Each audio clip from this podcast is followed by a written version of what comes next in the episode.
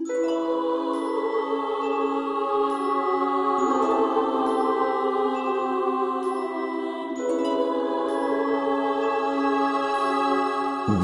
to Game Talk. We talk games. Independent, authentic, and with passion. Here is your host, Joey. Herzlich willkommen hier im Game Talk. Wer die letzten paar Episoden dieses Podcasts gehört hat, der hat auch jene zu Ease Origin gehört, zur Origin Story hinter der Ease-Reihe und da haben wir ja schon ganz übermütig die Road to Monstrum Nox angekündigt. Bis jetzt sieht es so aus, als würden wir das immerhin in Teilen einhalten, denn jetzt sprechen wir bereits über Ease 1, das offiziell erste Spiel in der Ease-Reihe mit vollem Namen hier in der heutigen Version Ease 1 Ancient Ease Vanished Omen. Und wenn es um ein Ease-Spiel geht, darf natürlich der Stefan hier nicht fehlen. Hallo. Hallo, Gude. Bis zu Monstrum Nox wird's noch eine Weile dauern. Wir beginnen nämlich weit früher mit einem Spiel, das in seiner Originalversion 1987 rauskam in Japan für den PC 8801, also ein Gerät, das ich gar nicht kannte. In seiner Originalversion ist unser heutiges Thema, darf man heute fast sagen, uralt, das möglicherweise älteste Spiel, das je hier in einem Game Talk besprochen wurde. Wobei wir ja heute nicht die Urversion aus dem Jahr 1987 besprechen werden, nein, wir werden das Remake, darf man schon sagen, besprechen, und zwar die PC GOG Version namens Ease 1 und 2 Chronicles Plus, das ist so ein Bundle aus dem Jahr 2013 zumindest was die EU-Version betrifft. Also ist trotzdem schon eine Ecke alt, aber wir spielen die, weil, um es gerade kurz zu machen, es ist die aktuellste Version mit der besten und flüssigsten Grafik, mit der neuesten Übersetzung und die Version kommt, ich habe es gesagt, im praktischen Bundle und ist immer mal wieder in einem Sale für irgendwas unter 5 Euro zu haben. Also um es vorwegzunehmen, wer heute die alten Ease-Teile nachholen will, der holt sich die Version von GOG, ist natürlich auch verlinkt in den Show Notes gametalk.fm slash ease1, bevor ich das vergesse. Ja, das ist witzig, weil damals in den 80ern ist dieser PC 8801, das könnte man fast als Apple II-Äquivalent in Japan bezeichnen, weil das auch so ein ganz spezielles PC-Modell ist, weil Neon Falcom hat nämlich damals angefangen, auf den PC zu entwickeln. Da gibt es eine interessante Doku, vielleicht kann die ja auch verlinkt werden, weil das würde hier den Rahmen dazu sprengen. Aber genau diese Urversion von 1987, die hat vielleicht so etwas bessere NES-Grafik, aber weil man sich sowas meiner Meinung nach nicht mehr so schön antun kann, sind wir ja froh, dass es Remakes gibt, die das Spiel auf eine angenehmere Grafik hieven und das Spielgefühl aber zum Großteil gleich bleibt. Wobei wahrscheinlich ist das auch nicht so, weil auch da gibt es bestimmt die ein oder anderen kleinen Schrauben, an denen gedreht worden ist. Ja, ja, absolut. Und das ist jetzt auch schon wieder aus 2013 und ich darf schon sagen, das hat wohl 2013 auch schon oldschool ausgesehen. Das liegt natürlich daran, dass selbst dieses Remake in einem Pixel-Look gemacht worden ist. Aber so ein Pixel-Look beziehungsweise Super Nintendo Plus oder wie auch immer Artstyle, der ist wahrscheinlich einer der zeitlosesten, den es gibt. Und ich meine, im Sinne so an Anlehnung davon, naja, das ist kein Original 3D-Spiel und das muss aber trotzdem noch eine 2D-Optik behalten, macht das natürlich Sinn, dass das jetzt kein völliges 3D-Remake bekommen ist. Und ich hatte es schlechter in Erinnerung, wie diese Chronicles-Version aussieht, aber es ist durchaus um einiges schöner mit anzusehen. Vor allen Dingen, weil man eben entsprechend, wenn man das am PC spielt, 1080p, was auch immer, stellt das so hoch, wie ihr wollt, das ist alles überhaupt kein Problem. Also vorstellen darf man sich's ja wie eine hübschere Version von einem Final Fantasy VI, ein hübscheres altes Pokémon in Farbe. So da bewegen wir uns ungefähr. Schöner aber, dass in Dialogsequenzen viele Charaktere gemalt sind, so im Anime-Look. Da sticht es natürlich auch hervor, so im Vergleich zu irgendwie gesagt einem Final Fantasy VI. Also es ist heute ganz okay hübsch, haut niemanden aus den Socken, aber es ist völlig zweckmäßig und der Stil ist gut gealtert. Jetzt hast du diese Gemälde angesprochen, da will ich ganz kurz einen Fun Fact reinschmeißen, weil du in dieser Version ja Complete und Chronicle-Version auswählen kannst am Anfang vom Spiel. Das hat aber keine Auswirkung auf das Gameplay, sondern diese Gemälde von den Figuren, die du dir ansiehst, die haben dann einen anderen Artstyle. Das ist alles, was da anders aussieht. Ah, das hätte ich gar nicht gemerkt. Ich habe einfach Chronicles genommen und das war's dann.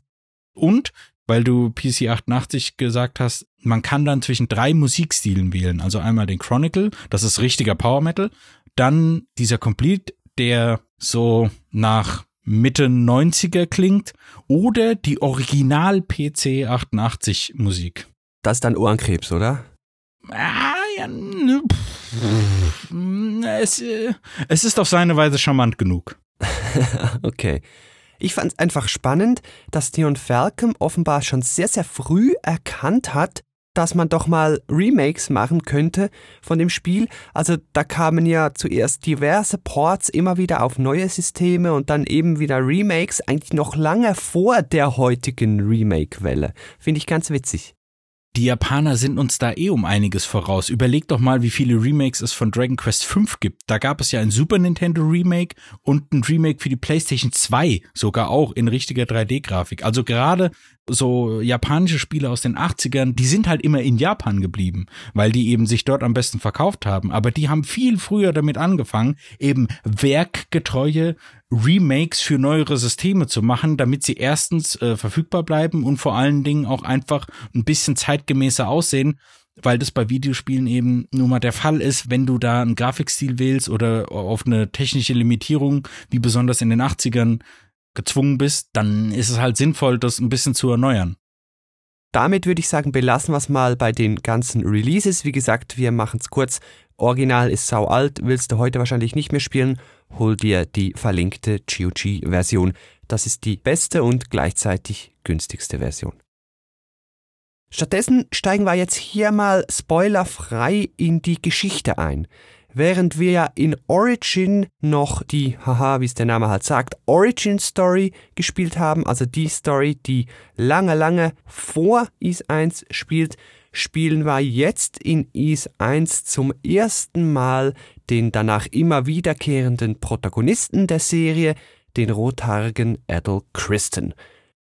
Der strandet, und das ist, meine ich, auch so ein Theme der Serie, an einer Ortschaft, die er natürlich so nicht kennt. Hier heißt die Asteria. In der Nähe sieht man auch schon einen hohen Turm. Aha, East Origin lässt grüßen. Ich sag mal so viel dazu. Ja, und dann bekommen wir von den ersten Bewohnern sehr schnell mal erzählt, ja, da ist so eine Sturmmauer, Stormwall im Meer, die uns hier völlig abgrenzt und das Schifffahren deshalb völlig verunmöglicht natürlich inklusive Handel. Und dann erfahren wir sehr bald mal, dass irgendwie Gegenstände aus Silber verschwinden. Okay, und dann geht's mal drum, dass wir hier ergründen werden, was vor sich geht. Also das Spiel beginnt relativ klein. Genau, und dann wird aber immer mal wieder so eingestreut, naja, es gab hier mal dieses alte Königreich und das geht dann eben immer so häppchenweise weiter. Und sehr bald hören wir dann auch mal, ja, das Land wird offenbar von einem Great Evil heimgesucht, da wer hätte das gedacht? Hm. Und deshalb sollen wir dann bald die Six Books of Ease, also die sechs Bücher von oder über Ease finden. Die könnten dem einen oder anderen jetzt auch schon ein Begriff sein. Ja, und die sollen uns dann eine Kraft geben, dieses große Böse zu besiegen. Und damit starten wir dann in die Ease-Reihe, wenn man so will. Ja, und das geht ja alles relativ zackig. Das ist völlig richtig. Ich glaube, das dürfen wir hier schon sagen. Das ganze Spiel dauert auch nicht lange, wobei man gleich wieder vorausschicken muss, eins und zwei gehören sehr stark zusammen, aber jetzt einfach mal eins, das Spiel, das wir heute besprechen, hat bei mir unter acht Stunden gedauert. Also für so ein japanisches Rollenspiel sehr wenig. Naja, beziehungsweise man muss ja eben dazu sagen, dass es ja eben auf die damaligen Möglichkeiten beschränkt gewesen ist und wenn du dann nur eine begrenzte Anzahl an Speicher hast, kannst du ja das Spiel nicht so groß machen. Deswegen gibt es ja diverse Game Design Entscheidungen, die da gemacht werden müssen. Deswegen ist das ja so. Aber die Welt, die man hier schon sieht, ist immerhin schon um einiges, ja, ich sag mal, breiter, als was man noch aus Ease Origin kennt. Also hier kann man immerhin schon relativ frei in einem zwar kleinen, aber in einem Teil der Welt umherlaufen. Ist das schon eine Open World? Hm. Irgendwie schon. Kommen wir gleich nochmal dazu. Bevor wir dazu kommen, aber noch ganz allgemein zum Gameplay, nachdem wir die Story jetzt mal so spoilerfrei bei dem belassen. Das ist auch im Vergleich zu späteren E-Spielen oder zu Origin komplett anders. Ich glaube, simpler kann man auch ein Kampfsystem nicht machen. Man läuft nämlich schlicht umher und wenn man gegen den Gegner kämpfen will, den man da auf der Map schon sieht, dann läuft man einfach in den rein. Also ich habe das schon, keine Ahnung, in irgendwelchen Videos oder so habe ich das eben schon mal gesehen und da habe ich gedacht, hä? Ist das auch irgendeine Softwarelimitierung, dass man irgendwie Button-Eingaben minimieren will? Oder ich meine, das ist ja eigentlich ein PC-Spiel. Will man dann irgendwie, dass man eben nur die Pfeiltasten benutzt? Weil man läuft ja auch, wenn man mit Leuten reden will, muss man ja einfach nur an die dran laufen. Und ich muss auch sagen, ich finde das eigentlich ganz cool, dass sie das beibehalten haben, dass sie dafür das Remake das nicht geändert haben. Weil das, das klingt so weird und das klingt so ungewohnt und weil das irgendwie so altertümlich wirkt, weil es altertümlich ist. Ja. Aber zumindest in diesem Remake funktioniert das dann doch ganz gut. Also das höchste der Gefühle ist dann schon, dass man auf den Winkel achten muss, mit dem oder in dem man in die Gegner reinläuft. Also am besten ist von hinten. Also da gibt's keine Party, wir sind alleine. Es gibt keine Skills, es gibt keine Zauber. Nix. Also man kann das ganze Kampfsystem mit einem Joystick ausschöpfen. Also ich weiß nicht, wie man das damals, ob man damals mit einem Joystick gespielt hat, aber die Steuerungsmöglichkeiten auch bei diesem ersten Ease sind ja wieder mannigfaltig. Du hast ja die Wahl zwischen Maus, du kannst es ja komplett nur mit Maus spielen. Ich glaube, Tastatur geht auch und selbstverständlich mit Gamepad. Und wie hast du es gespielt? Ich hab's mit dem Gamepad gespielt und ich würde es auch so empfehlen. Ja, so habe ich es auch gemacht. Ich muss sagen, ich habe am Anfang noch mit dem D-Pad, also mit den richtigen Richtungstasten gesteuert, weil ich dachte, da ist dieses schräg reinlaufen, weil das Spiel sagt dir halt, also zumindest dieses Remake sagt dir, ey, lauf nicht frontal auf die drauf, sondern irgendwie so seitlich, dann machst du nur Schaden und bekommst nicht auch Schaden. Und da habe ich gedacht, das geht mit dem D-Pad besser, aber jetzt gegen Ende habe ich dann doch den Analogstick genommen. Ja, das Kampfsystem, das ist klein, bleibt auch klein. Und ich glaube, das ganze Missionsdesign, wenn man das so nennen will, folgt diesem Muster. Also wir haben sehr wenige Nebenquests, mal so am Anfang, später im Verlauf des Spiels dann meine ich kaum noch, wenn überhaupt. Also es ist sehr straightforward in einem kleinen Teil der Welt und eben wie gesagt dauert dann auch nicht so lange. Es ist wirklich sehr runtergebrochen, für mich aber auf eine positive Art. Also wenn du irgendein japanisches RPG suchst, das dich nicht mit vielen Dingen erschlägt, dann wär's wahrscheinlich das. Obwohl es ja doch relativ viel Dialog gibt, weil du kannst ja mit allen Figuren und allen Charakteren, die da rumlaufen, die sagen dir was und die sagen nicht einfach nur guten Tag.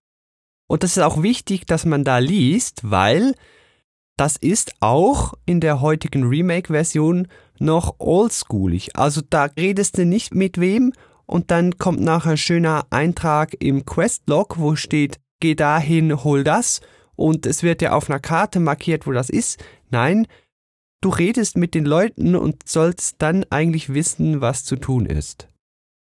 Habe ich mir auch Gedanken drüber gemacht, ob das nicht so ein Ding der 80er ist, wo ja Pen and Paper Rollenspiele groß sind und gerade diese ganzen RPGs, deren ganzes Regelsystem basiert ja auf diesen Pen and Paper Sachen und ich frage mich halt, ist man damals davon ausgegangen, dass man sich das aufschreibt und es gibt ja auch gar keine Karte. Ich meine, die Welt ist auch nicht besonders groß, man kann sich das tatsächlich auch alles gut merken. Aber das sind eben all diese Designentscheidungen, dass man da eben nicht nachlesen kann, was muss man denn jetzt eigentlich tun, sondern du musst, wenn, wenn du eine Woche lang das Spiel nicht spielst und du kannst dich an nichts mehr erinnern, nehmen wir mal an, es ist 1987, dann musst du durch die ganze Welt latschen und musst nochmal mit allen reden. Ja. Und ich glaube, hier dürfen wir es deshalb schon sagen, Das Spiel ist wohl eines, das man aus Neugier und Interesse an der Serie heute nachholt. Und entsprechend darf man da schon ins Walkthrough schauen. Also ich würde es sogar empfehlen, weil das Spiel erklärt dir nicht sonderlich viel. Wenn du gewisse Gegenstände jetzt vielleicht aus Origin schon kennst, dann kann das allenfalls helfen. Wenn du gewisse Orte aus Origin schon kennst, kann das auch helfen.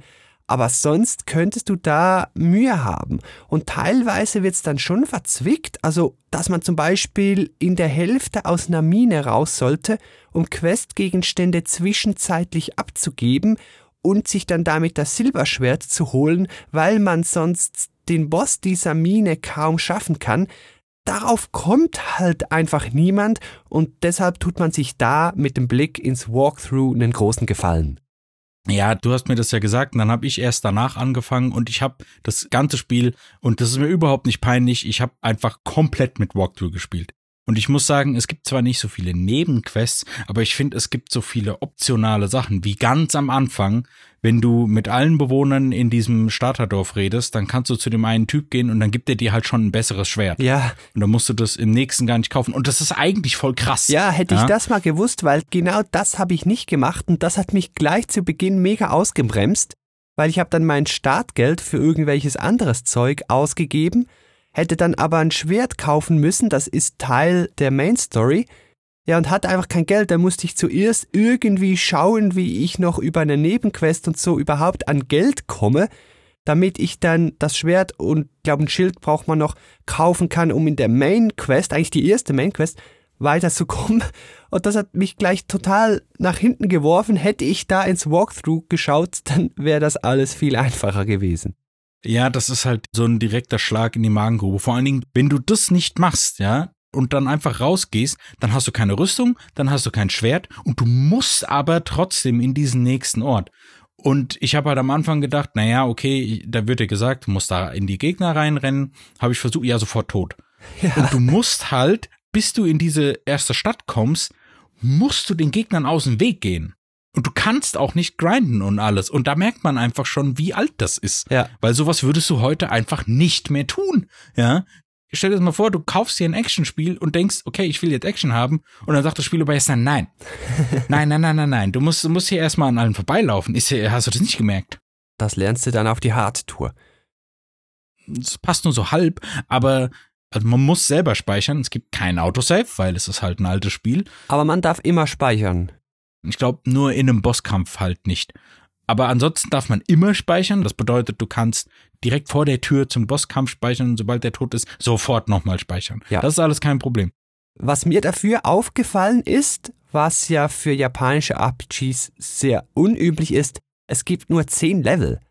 Du hast mit Level 10 schon Max-Level erreicht und das wirst du schon, ich sage jetzt mal, im letzten Viertel oder so erreicht haben. Einen großen Teil des Spiels spielst du dann also schon auf Max-Level durch und du musst den Max-Level auch haben, sonst wird's haarig. Ja, das ist halt so diese Sache, die mich so ein bisschen stört, dass das dir so vorgaukelt, als wären da Sachen optional, aber eigentlich kannst du bestimmte, besonders Bossgegner, wenn du da bestimmte Sachen nicht hast, komme ich gleich noch zu, dann, dann schaffst du die einfach nicht. Gerade so im letzten Teil hätte ich mir gewünscht, dass man über Level 10 hinaus kann. Anfang fand ich's gut, so, ah, wow, nice, ich bin schon Max-Level, das heißt, ich muss jetzt sicher nichts mehr grinden, weil es geht ja nicht mehr höher und jetzt laufe ich hier einfach mal noch durch. Ja, nee, so ist es dann eben nicht. Das Spiel erwartet dann offenbar von dir ziemlich bald dann mal, dass du eben Max-Level bist. Und dann konfrontiert es dich mit Gegnern, wo du dir dann halt gewünscht hättest, oh, wenn ich jetzt hier Level 12 sein könnte, wäre mir das also lieber. Also grinden wird da effektiv verunmöglicht. Mm, naja, und man muss aber dennoch ab und zu mindestens Geld grinden. Okay, das Problem hatte ich jetzt zwar gar nicht, ehrlich gesagt. Also am Anfang ja, sofort, da hatte ich direkt das Geldproblem. Das hat mich die erste halbe Stunde gekostet, weil ich falsch angefangen habe. Aber nachher war es dann eigentlich easy. Was das Geld betrifft, nicht was gewisse Bossgegner betrifft. Ich meine, auf der anderen Seite, das mit diesem optionalen Anfang, das ein optionales Anfangsschwert, wenn ich das schon ausspreche, ist das schon irgendwie crazy. Aber ich meine, fair genug, du hast ja diese 1000 Gold Startgeld und mit denen kannst du dir halt eine Sache kaufen. Mhm. Und dann könntest du anfangen, eben Geld zu grinden. Ja. Wenn wir jetzt hier noch über Level und Grinden reden, müssen wir doch noch kurz über den Schwierigkeitsgrad reden. Ich hab's auf normal gespielt. Auf welchem Schwierigkeitsgrad hast du's gespielt? Ich kann mich gar nicht erinnern, dass man tatsächlich Schwierigkeitsgrade auswählen konnte, aber wenn, dann auf normal. Ja, ja, man hat, glaube ich, vier zur Auswahl, glaube ich, easy, normal, hardcore und vielleicht nochmal was. Also es gibt auf jeden Fall mehrere in der Version, in der wir es gespielt haben. Und ich fand's größtenteils einfach, so ab einem gewissen Punkt, ganz am Anfang ist zäh, weil man halt noch kein Level und gar nichts hat. Dann sind die Normalo-Gegner eher einfach und dann gibt's so ein bis zwei Schwierigkeitsgrad Spikes bei Bossen, über die wir dann allenfalls im Spoiler-Teil nochmal kurz reden wollen und die sind dann richtig fies, aber sonst muss ich sagen, kommt man gerade mit Walkthrough durch die normalen Story-Elemente relativ gut durch. Wie gesagt, ich habe halt direkt den Walkthrough aufgemacht und deswegen hatte ich dann immer direkt zur frühestmöglichen Zeit das bestmögliche Equipment und dann waren manche Bossgegner waren halt so, ich laufe dreimal im Kreis und dann ist der schon kaputt und denk so, wow, okay, ja gut, du hast halt auch bestes Equipment. Dann kommt der nächste Bossgegner und denkst, fick dich Spiel, was ist denn hier los? ja. Ich bin eh der Meinung, dass verschiedene Versionen ein bisschen anderen Schwierigkeitsgrad haben, weil Das es gibt richtig. nämlich von dieser Chronicles-Version, so wie sie auf GOG ist, die gibt es auch als PSP-Version. Da ist das Interface ein bisschen anders und ich bin der Meinung, weil diese Videos, die ich mir angesehen habe, waren von der PSP-Version, dass diese PSP-Version leichter ist. Weil ich habe ja gesehen, wie viel Schaden der macht und wie viel er bekommt. Und ich war halt selber Ausrüstung, selbes Level, alles gleich und ich habe halt voll aufs Maul gekriegt. Und dann denke ich mir, diese PSP-Version muss doch leichter sein. Also ich weiß nicht auswendig, welche wo teilweise leichter oder schwerer ist, aber teilweise sind da die Stellschrauben anders gestellt. Ja, das ist wirklich so. Vielleicht hat das auch, auch zusätzlich noch auf einfach gespielt. Das könnte natürlich auch sein. Jo, weiß nicht. Damit sind wir jetzt eigentlich schon in der Diskussionsrunde zum Game Design. Ein Kapitel, das du dankenswerterweise hier angestoßen hast. Welche Punkte findest du denn, kann man hier bei Ease 1 Ancient Ease Vanished Omen denn besprechen? bei diesen vermeintlich optionalen Sachen, da habe ich mir ein ums andere Mal gedacht, das ist ja schon wirklich lange nicht mehr so. Und ist es überhaupt noch vertretbar, das so zu machen? Und wie gut funktioniert das heute eigentlich noch? Vielleicht hat auch jemand anders ein Missverständnis mal gehabt und gedacht, Is 1 wäre ein Indie-Spiel oder so. Ich dachte nämlich immer, diese ganzen Indie-Spiele, die sehen ja aus wie vor 30 Jahren oder 25 Jahren. So lange ist Mitte der 90er übrigens schon her ich dachte immer, naja, die spielen sich wahrscheinlich auch so wie damals. Und das tun sie ja aber nicht. Weil man würde ja denken, naja, ihr benutzt halt einen alten, weil alt ist er ja so oder so, Grafikstil, aber ihr benutzt ja nicht unbedingt exakt das Game Design wie damals. Ja klar, zum Glück. Ja, eben, genau, zum Glück. Also bei JRPGs habe ich halt gemerkt, dass Autosave, Skip und oder Vorspulfunktion, genau, Rogue Galaxy hat damit zum Beispiel angefangen, dass du Cutscenes überspringen kannst, ja, und das war, ist es 2007 oder so rausgekommen. Und das sind also Sachen, wo ich mir denke, ja, das muss halt sein. Octopath Traveler hat das zum Beispiel in seiner ersten Demo, konntest du nicht skippen oder vorspulen. Und zu Recht haben sich da alle aufgeregt und gesagt, ey, was soll denn das? Was soll denn die Scheiße? Wir leben in der fucking dystopischen Zukunft. Macht mal bitte sowas. und sowas möchte ich halt nicht mehr missen. Und besonders eben auch Questlogs. Jetzt ist halt so die Frage, ne? 1987, da gab es kommerzielles Internet de facto so nicht. Auch wenn es das technisch schon gab, la la la, aber gab es halt nicht.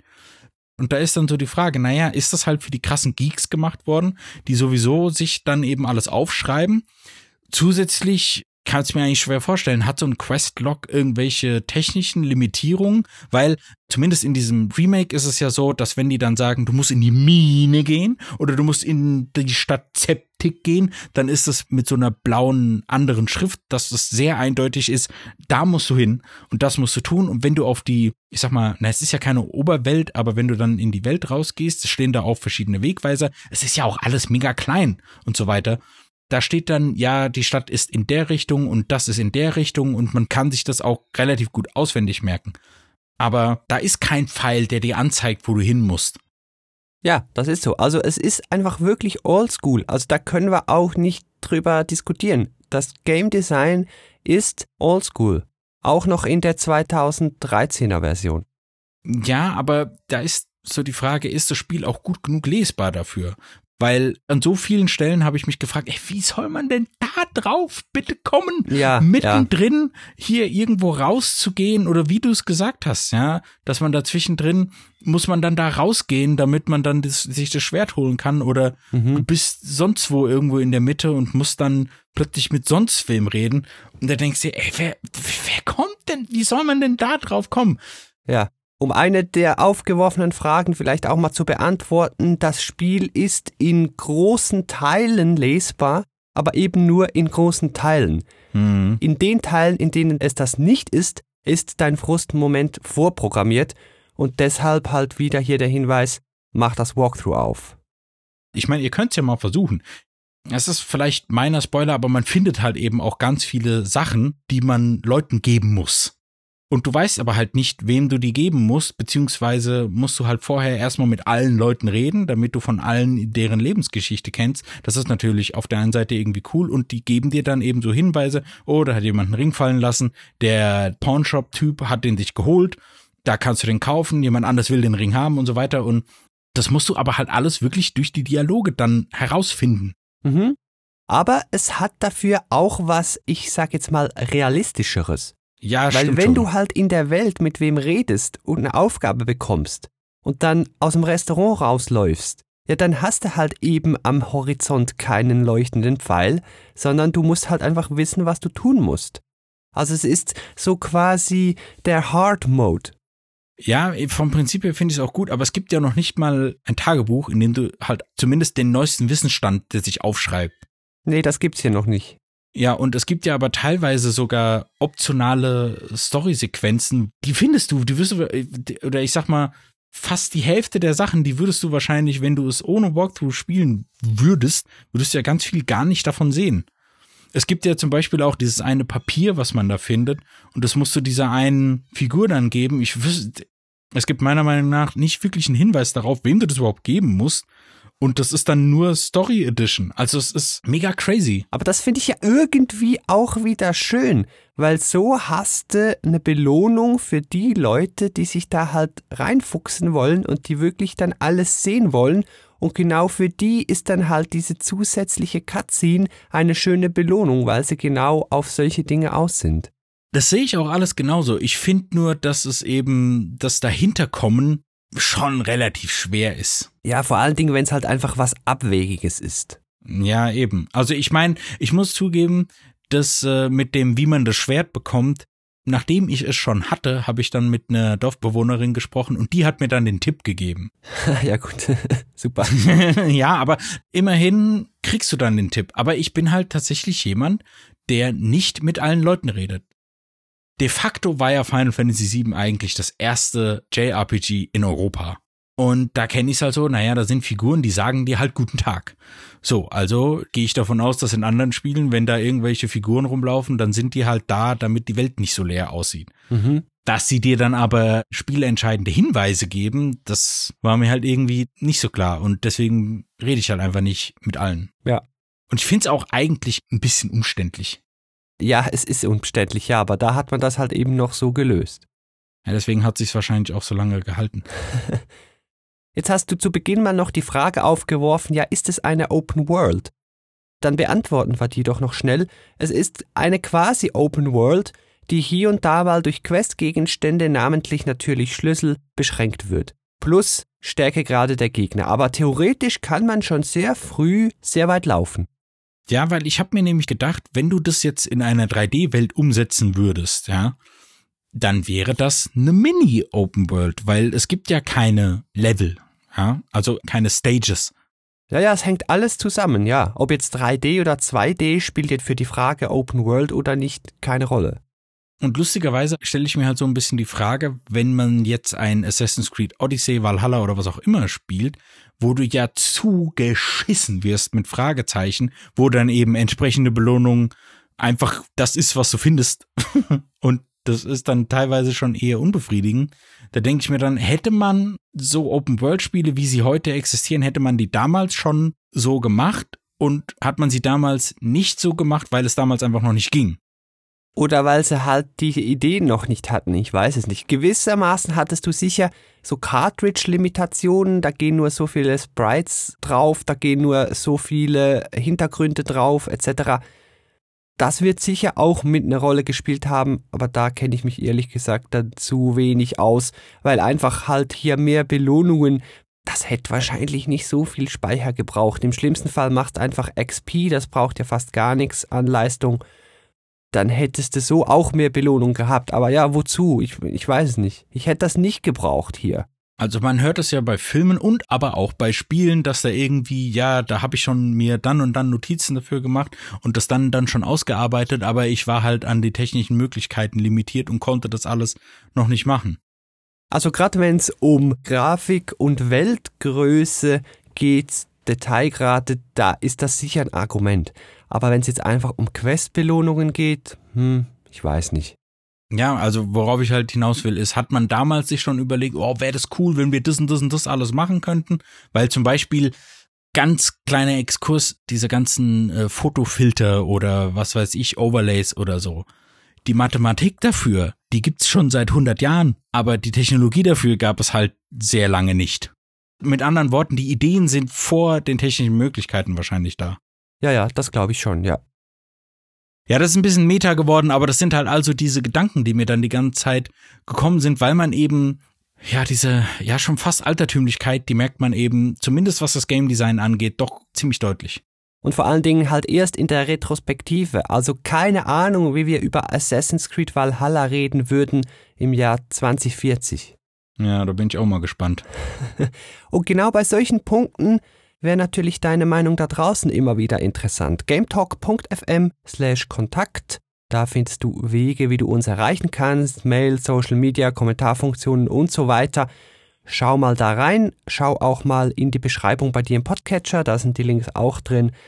Wenn du dich zu diesen Fragen äußern kannst oder ja vielleicht sogar auch IS 1 gespielt hast, dann würde es mich doch sehr interessieren, was du dazu sagst. Jetzt hier gegen Ende widmen wir uns wieder der Geschichte der Story, hier dann aber mit Spoilern. Das heißt hier auch die entsprechende Spoilerwarnung. Wir werden gleich erzählen, was im Rest von Is 1 noch passieren wird und wen man da so treffen wird. Wenn du Is 1 also mal noch nachholen willst, dann skip hier doch mal dieses Kapitel und dann hören wir uns dann gleich im Fazit wieder. Also, ich habe ja schon angesprochen, wir erfahren, dass man die Bücher suchen muss. Und Mittel bis quasi Schlussteil ist genau das. In der relativ kleinen Welt suchen wir in Dungeons und so weiter diese Bücher. Dabei treffen wir die Rea und die Fena. Das ist hier für Adel, was ich sage jetzt mal Überraschendes oder noch Ungeklärtes, so, ah, wer bist du? Wer Origin gespielt hat, der kennt die natürlich schon und der weiß auch schon ganz am Anfang da in der ersten oder in der zweiten Stadt, was das für eine Frau ist, die da in der Kutte in der Ecke steht. Wer Is damals zum ersten Mal gespielt hat, der wusste wahrscheinlich, hm, mit der ist noch was, nur schon weil die ein eigenes Bild hat. Mehr wusste der dann aber nicht. Wir wissen es natürlich schon, wer die sind. Wer dazu mehr hören will, der hört sich die Is Origin Folge an. Ich war ja echt überrascht, wie geil jetzt plötzlich Origin mit seinem ganzen Storygedöns geworden ist. Und ich finde auch generell so die Art und Weise, wie diese ganze Geschichte hier aufgebaut ist. Wenn ich mir da dann nämlich so zurück überlege, wie ist denn so ein Zelda aufgebaut? Ja, rette halt. Und das ist ja hier eben nicht so. Du musst ja eben nicht eine Damsel in Distress retten, sondern es geht darum, diese Bücher zu finden, mhm. weil irgendein uraltes Königreich scheinbar verschwunden ist und wo ist es und wieso und überhaupt und es ist eben nicht, oh nein, tapferer Ritter, rette. Weißt du, so ja gut, dieser ganze... einen Engel retten wir ja dann schon. Wir wissen es einfach noch nicht am Anfang, dass das gleich unser Ziel sein wird. Ja, aber das ist ja nicht der Story Hook. Darum geht's ja nicht. Das ist halt eine Sache, die man da erledigt, ja. Aber es ist ja nicht, Mario und Zelda, hallo und ja, wer die Spiele wegen der Story spielt, der lügt mich wahrscheinlich an. Auf jeden Fall, ich mag es halt auch voll gerne, so diese Atlantis-mäßigen Geschichten von einem untergegangenen Reich, was irgendwie mal so den Höhepunkt seiner Zivilisation erreicht hat und dann ist es aber verschwunden und warum und sowas finde ich irgendwie total cool und ich war auch sehr überrascht, wie cool das so erzählt wird und also, als das Spiel damals rauskam, gab es ja Origin noch nicht. Richtig. Aber irgendwie ist es tatsächlich doch geiler, erst Origin gespielt zu haben und jetzt das. Ja. Beziehungsweise andersrum. Normalerweise sind diese Origin-Geschichten in was auch immer, meistens kennt man sie ja aus dem Film, ist das halt so, oh Mann, was ist das für ein dummer Scheiß. Aber ausgerechnet East Origin ist halt wirklich, das greift jetzt doch schon wirklich geil die Zahnräder ineinander und ich hätte halt echt nicht erwartet, dass es so ein Ausmaß annimmt. Weißt du, ich habe gedacht, na ja, ja, da ist jetzt das Origin, das ist so sein eigenes Spiel und naja, Hauptsache wir haben halt noch ein Spiel gemacht, aber so ist es dann irgendwie doch nicht, weil mhm. da sind dann immer so Titbits, der hat dann was damit zu tun und die, ja, wir sind ja im Spoiler-Teil, das sind dann die Engel. In Wirklichkeit, wir wissen das jetzt schon. Ja. Und also ich bin echt überrascht. Was ja, nur schon, wie du Rätsel wieder gleich löst, weil du ja wieder in dem Turm bist und logischerweise sich halt diese Kammern nicht verändert haben. Optisch natürlich schon, klar, aber dass du halt da die Orgelpfeife kaputt hämmern musst, das weißt du halt schon aus Origin. Ja. Dass du dir die Dämonenkette anlegen musst, bevor du die Tür aufmachen kannst. Das weißt du halt dann auch schon aus Origin. Und der Witz, der funktioniert ja beide Wege. Egal welches du zuerst gespielt hast, du wirst das Rätsel oder den Raum wiedererkennen und dann schon wissen, ah ja, das war ja so. Nihon Falcom, diese Teufelskerle. Man könnte jetzt auch sagen, ja, ist ja mega einfallslos, die machen zweimal das Gleiche. Ja, aber hier ist halt eben witzig. Die Gegenstände sind ja auch die gleichen und haben die gleichen Effekte. Ja, deswegen, ich sage ja, ich habe wirklich unterschätzt, wie sehr das dann doch ineinander greift. Ich kann jetzt auch gar nicht sagen, was die bessere Reihenfolge ist, ehrlich gesagt. Ich glaube nämlich, dass es wirklich so ist, dass du, egal ob du Origin zuerst oder Is 1 zuerst und dann Origin, ich glaube, es ist egal. Aber es funktioniert auf beiden Wegen und das finde ich super.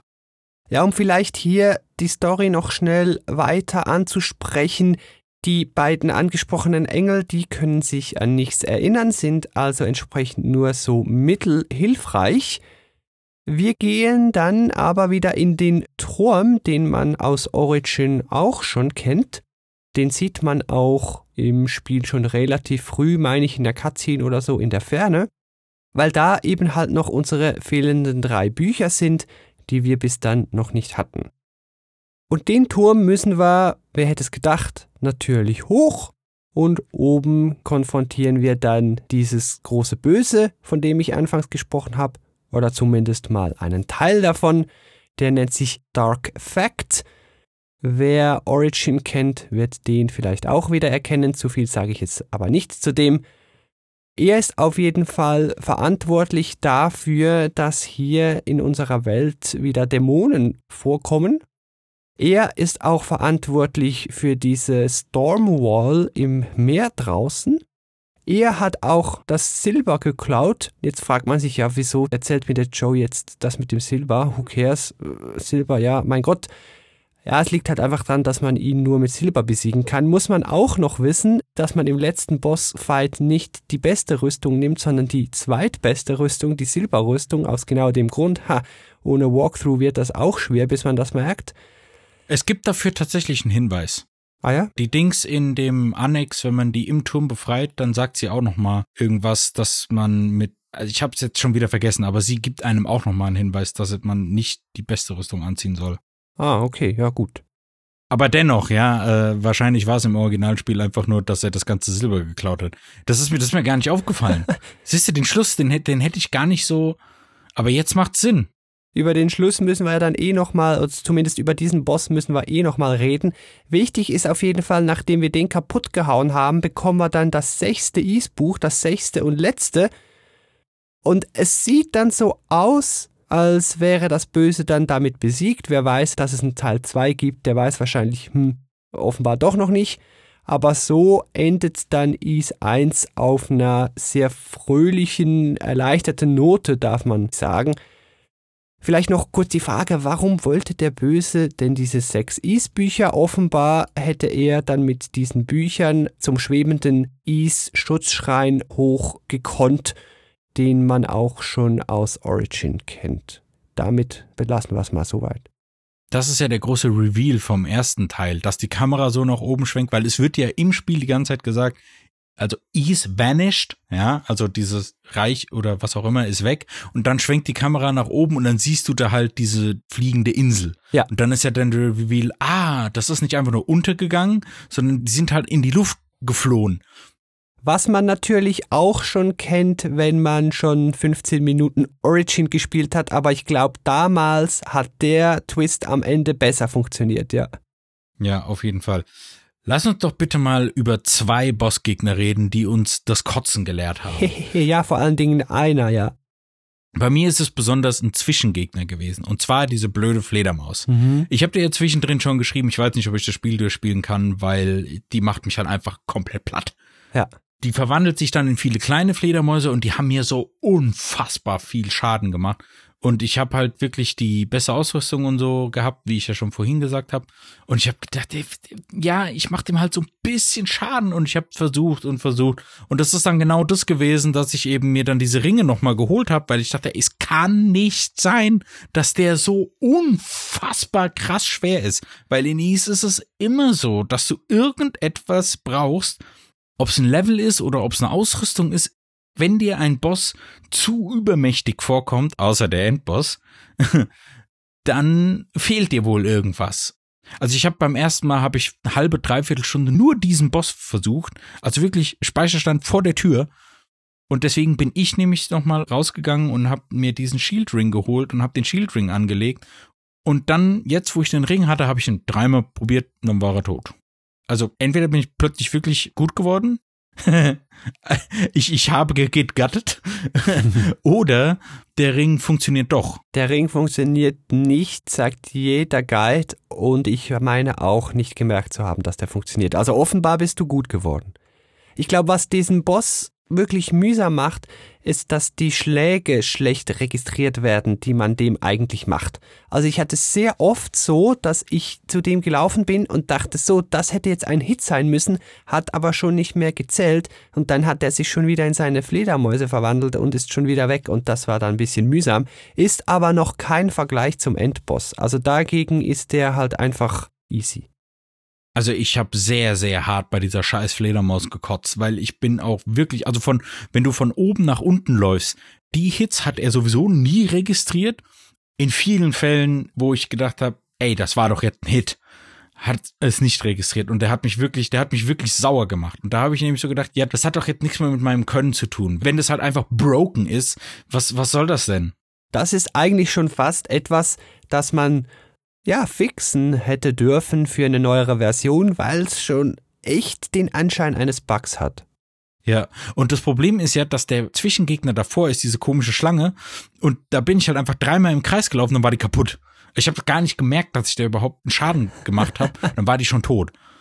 Und dann kommt das Ding und ich habe halt wirklich, das kann doch nicht sein. Jetzt, was, was ist denn jetzt auf einmal los? Aber dann sei froh, hast du dir den Endboss nicht angetan, weil der ist halt nochmal eine Stufe drüber.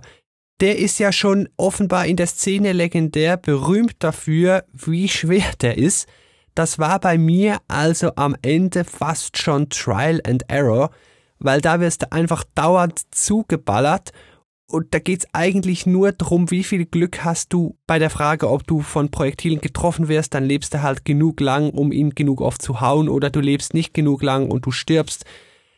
Ich habe den Bosskampf dann irgendwann gewonnen, aber aus meiner Sicht nicht wegen meinem Können, sondern weil das Pattern und die Zufallsfaktoren etc. da gerade so schön zusammengepasst haben, dass es dann halt eben gereicht hat, ihn genügend oft zu schlagen, dass er gestorben ist. Eben weil diese Aufnahme mir im Nacken gesessen hat, habe ich mich ja dann noch ein paar Mal an diese blöde Fledermaus gewagt und ein paar Stunden oder mehrere Stunden vor der Aufnahme habe ich sie dann nämlich geschafft und habe gedacht, ah ja, jetzt geht's ja nicht mehr so lang. Mal gucken, ob du es doch durchschaffst. Und ich bin bis zum Endboss gekommen, habe den ein paar Mal probiert und habe gedacht, ist ist das ein Witz? Ist das jetzt ein Scherz? Und dann aber noch mal in den Guide geguckt, und da stand dann auch, ja, das ist endgültiges in die Fresse hauen. Der ist halt, da steht im Guide, ja, du musst halt Glück haben, damit, damit das alles zusammenpasst. Und ja, ich habe ein paar Mal probiert, aber das ist, das, da ist dann meine Geduld dafür dann auch einfach am Ende. Deswegen funktionieren diese Souls-Spiele auch nicht so gut bei mir, weil ich da ist mir die Aufwand zu Ergebnis-Ratio ein bisschen zu anstrengend. Ja, verstehe. Also bei mir hätte es auch nicht mehr viele Versuche gebraucht, dann hätte ich es auch gelassen. Aus irgendeinem Grund hat es dann halt aber geklappt. Ich habe sogar schon den Controller gewechselt, weil ich gemerkt habe, dass er da auf der letzten Map, wo du den Bosskampf machst, nicht in alle Himmelsrichtungen gleich schnell läuft. Dann dachte ich, es liegt an meinem Joystick, ist aber nicht so, ist leider einfach in der Programmierung. Der langen Rede kurzer Sinn, ich war auch kurz davor, das da abzubrechen. Es hat dann aber glücklicherweise doch noch geklappt. Ich meine, Is ist halt für seine krassen Bosskämpfe bekannt. Ja? Aber wenn's halt in sowas abdriftet, dass da schon in den Guides steht, es ist Zufall und Glück. Ja, sorry, aber hm, Ja. das muss ich mir dann nicht geben. Dafür gibt's halt YouTube oder sonst was. Beziehungsweise zum Endboss zu kommen, ist für mich nahezu durchgespielt. Also das ist da dann auch lächerlich. Ja. Ein schöner Moment fand ich, und der ist wohl dann auch relevant für spätere East-Teile. So irgendwo in der Mitte des Spiels gefühlt trifft man nämlich Dogi. Stimmt, genau. Und wer weitere East-Teile gespielt hat, der weiß, ja, das ist sein bester Freund und der ist da noch Mitglied einer Diebesbande, hilft uns dann auch im Turm immer mal wieder und das fand ich ganz schön, weil da sieht man noch endlich die Origin-Story und erfährt, wie das da mit dem Doki zustande kam. Ja, und das ist nämlich so dieser Markenspruch von ihm, dass er irgendwie die Wand kaputt haut und ja, das ist das erste, wo man ihn das erste Mal sieht, ist, dass er eben die Wand kaputt haut, um dann Adult zu befreien. Ja. Ja, das ist cool. Das ist ja schon alles cool. Und das ist gerade so ein Event, das uns jetzt ins Fazit rüberbringt. Hier im Fazit wollen wir wieder spoilerfrei uns natürlich abschließend fragen, ja, wie toll ist denn das Spiel, aber dann auch noch im Besonderen, soll man damit in die Ease-Serie einsteigen? Es ist ja immerhin das älteste Ease so und auch die Nummer eins wäre also irgendwo durch völlig verständlich, wenn nicht gar offensichtlich, dass Ease Leute damit anfangen möchten. Stefan, wie siehst du das? Ist das erstens heute noch ein gutes Spiel und zweitens sollen neue Spielerinnen, Spieler mit Ease 1 in die Ease-Serie starten? Nein. Es ist aber dennoch besser spielbar, als ich es vermutet hatte, aber auch nur, wenn man den Walkthrough dabei hat. Also es ist tatsächlich eher sowas für uns, die eben schon irgendein Ease kennen und dann sehen wollen, wie hat sich das Ganze so entwickelt und wie hat das Ganze mal angefangen. Dafür ist das Spiel ja kompakt genug und wenn man mit Walkthrough spielt, dann ist das ganz angenehm auch zu schaffen. Ich kann nur wieder sagen, ich würde das auch jedem empfehlen. Aber man sieht eben, was für eine Evolution diese Reihe durchgemacht hat. Und Oh ja. wie dich da eben auch entsprechende Schwierigkeitsgrad-Spikes, die es dann damals noch gegeben hat, sie wurden jetzt drin gelassen, weil so war es halt damals. Da ist dann auch immer so die Frage, ja, wäre es nicht vielleicht doch besser in einem etwaigen Remake dann, wenn man doch weiß, dass da irgendwie so komische Spikes drin ist, dass man das nicht irgendwie ein bisschen verbessert. Gegen sowas hätte ich ja nichts. Mhm. Aber alleine, dass man in die Gegner reinrennen muss und es keine Angriffstaste gibt, das sind ja auch spielmechanisch ganz andere Sachen. Und es ist einfach interessant zu sehen, wie es so, ich sag mal, drei verschiedene Ease-Arten gibt. Es gibt einmal diese alten, wo man reinrennen muss.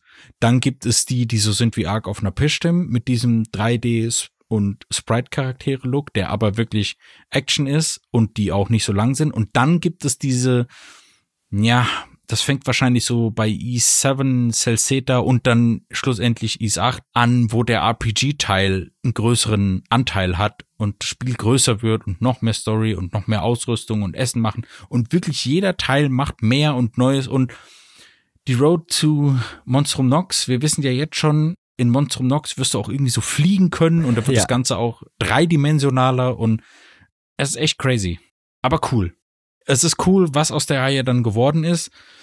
Deswegen Is 1, das sollten Leute spielen, die schon ein Is kennen, um vielleicht Wissenslücken zu füllen. Das ist ein Spiel für Fans. War es damals natürlich nicht, aber heute ist es das. Ich schätze Is 1 auch mehr aus einer historischen Sicht.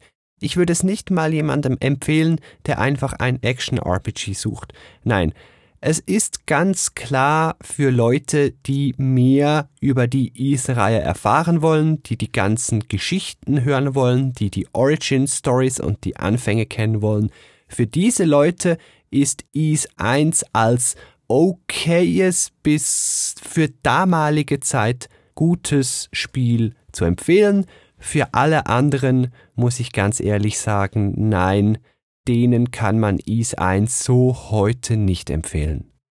Und viel mehr können wir dann zu Ease 1 Ancient Ease Vanished Omen dann auch nicht mehr sagen. Das war's dann schon. Heißt, unsere Road to Monstrum Nox wird weitergehen. Der nächste Titel wäre dann Ease 2, also der zweite Teil dieses Chronicle Packages. Wann der Game Talk dazu kommen wird, weiß ich jetzt noch nicht. Er wird aber wahrscheinlich kommen. Und bis dahin bedanke ich mich bei dir, Stefan, fürs Mitplaudern und bei dir da draußen fürs Zuhören. Es würde mich natürlich freuen, wenn du da draußen beim nächsten Game Talk, auch wenn der wahrscheinlich nicht zu einem Ease-Spiel sein wird, wieder reinhören wirst. Und bis dahin wünsche ich dir viel Spaß beim Spielen, vielleicht ja sogar mit Ease 1 Ancient Ease Vanished Omen. Tschüss! Tschüss!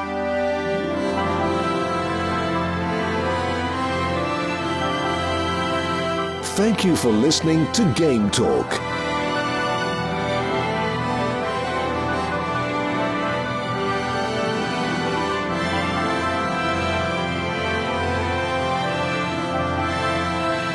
For further information, please visit Game Talk FM.